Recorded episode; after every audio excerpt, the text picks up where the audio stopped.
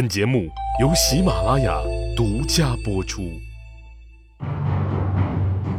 乱世图存，变法逆袭录，国运浮沉，君王一念间。看两千五百年前的战国乱世，各国如何解锁强国路。上回说到啊，秦昭王豪赌国运成赢家，四十万赵军惨遭活埋，变冤魂。长平决战，秦国是大获全胜。接下来干什么呢？废话，那还用想吗？当然是乘胜追击，一举灭了赵国呀。当然了，也不是说干就干，毕竟这一战呐，秦军也是伤亡惨重。白起。又准备了一年，在第二年，也就是公元前二百五十九年这一年的十月，白起呀又出动了。白起兵分三路，一路王和攻赵国的武安和疲劳，司马耿占领了上党全境，并攻击太原。武安军白起呢，则亲自带领主力直扑。赵国的首都邯郸。赵国此时的情况啊，就和当年在美军进攻下的伊拉克一样，国内早就空了。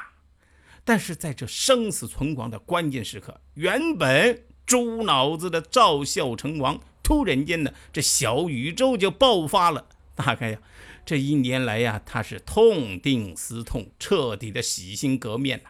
再一次呢，向韩魏等强国发出合纵请求啊！你们呐，再坐山观虎斗，那就大家一起玩玩啊！面对秦国的凌厉攻势啊，最先感到恐怖的是三晋的另外两个难兄难弟啊！谁让他们离秦国最近呢？韩国和魏国两国一合计，这回呀也变聪明了啊，也不正面刚了，哎，也想着有样学样。这个施展离间计，两家呢一起掏钱，请出了一位名嘴，谁呀？苏秦的弟弟苏代。这个人呢，前面有介绍。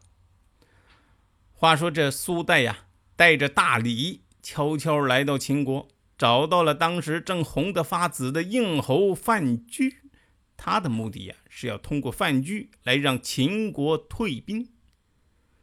但是范雎呢是个成了精的老江湖，他能能听你忽悠啊？而且人家现在是富可敌国的一国之相，你的礼再大，人家呀还真的是看不上眼。但是没关系呀，是个人他就有弱点，只要找到了这个弱点呢，那就好办。苏太呀是早已准备好了杀手锏，这一见面啊。苏代就直截了当的问：“哦，听说武安君要围困邯郸啊？”范军呢也很直接：“是啊。”苏代呀，接下来一段话直接命中范雎的要害呀。赵王则秦王望矣，武安君为三公，君能为之下乎？虽无欲为之下，因不得已矣。秦长攻韩，为行丘困上党，上党之民皆反为赵，天下不乐为秦民之日久矣。今王赵北地入燕，东地入齐，南地入韩魏，则君之所得民，无几何人矣。不如因而割之，无以为武安君公矣。直白的说呀，这段话的意思就是，赵国亡了，秦王啊得了天下，那可就是天子了。到时候功劳最大的是谁呀？武安君白起啊，他必然要位列三公。你范雎愿意自己居于白起之下吗？你不想，你绝对不想。可是到时候还由得了你吗？啊！所以你范雎必须要让白起停下进攻的脚步。啊！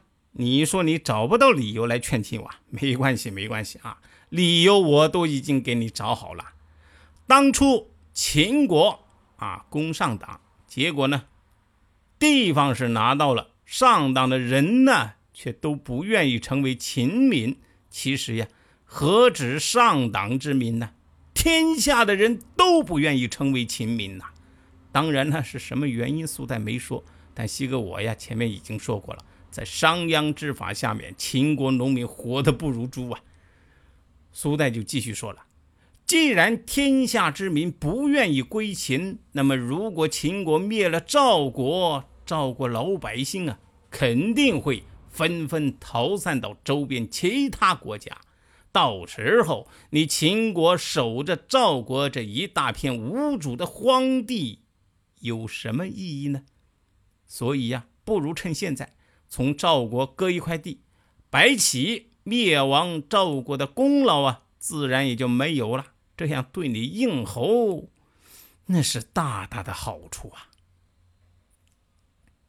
这一段直击人心深处最阴暗的话。恰恰也是权谋者内心最不能为人知的逻辑，那就是政客们的算计从来只有个人的利害得失，哪里有什么国家大义呀？苏代呢，正是洞察了像范雎这样的政客们的行事逻辑，所以才能一击中敌。为什么说苏代准确抓住了范雎的弱点呢？前面说过。范雎这个人呢，心眼儿特别小，睚眦必报。这样的人呢，自然容不得别人比他风光。至于秦国统一天下的功业，得了吧你，那是你秦王的功业。您得了天下，也不会和我分一分一毫，和我有个毛关系呀。于是范雎呢，就向秦昭王进言。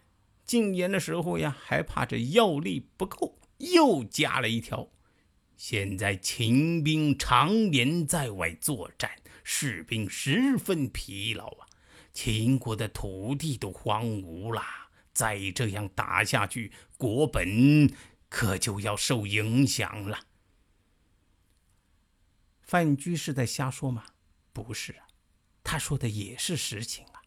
攻打赵国的理由和停止攻打赵国的理由。都是事实，但问这个是问题的一体两面的，就看你国君的取舍而已嘛。出于对范雎的信任，秦昭王选择了范雎的说法，他让白起啊停止进攻，与赵国和谈。这一来呀，白起可就不干了！大军围困邯郸，眼看着灭赵大功就要到手。这个时候罢兵和谈，这到手的功劳可就飞了。白起是那个恨呐，压根直痒痒。恨谁呀？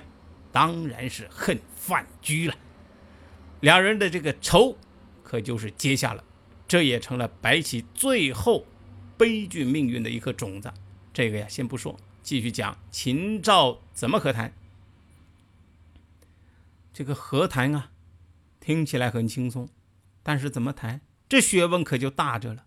尤其是赵国这一方，因为秦国的底线那是很明确呀，那就是停火。关键是在于赵国，你有什么样的本钱，让自己付出的代价呀，尽可能的少一点。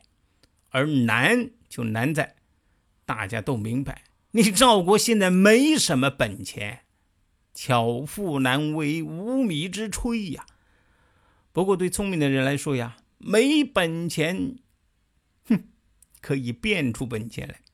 关键是你赵国现在有没有这样聪明的人，以及你赵孝成王能不能采纳，还是继续啊以前的猪一样的脑袋呢？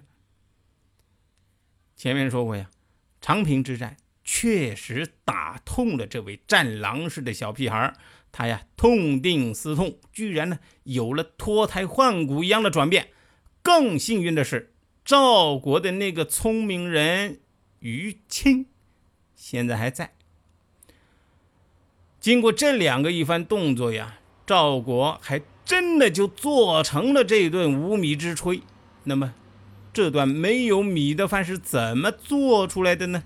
且听下回分解。谁按下了礼崩乐坏的启动键？哪些小弟逆袭成带头大哥？哪些大哥被带进了坑？又有多少君王魂断强国路？西哥从《资治通鉴》《战国策》《史记》中筛出战国大事件，为您剖析国运密码，轻松理清战国乱史。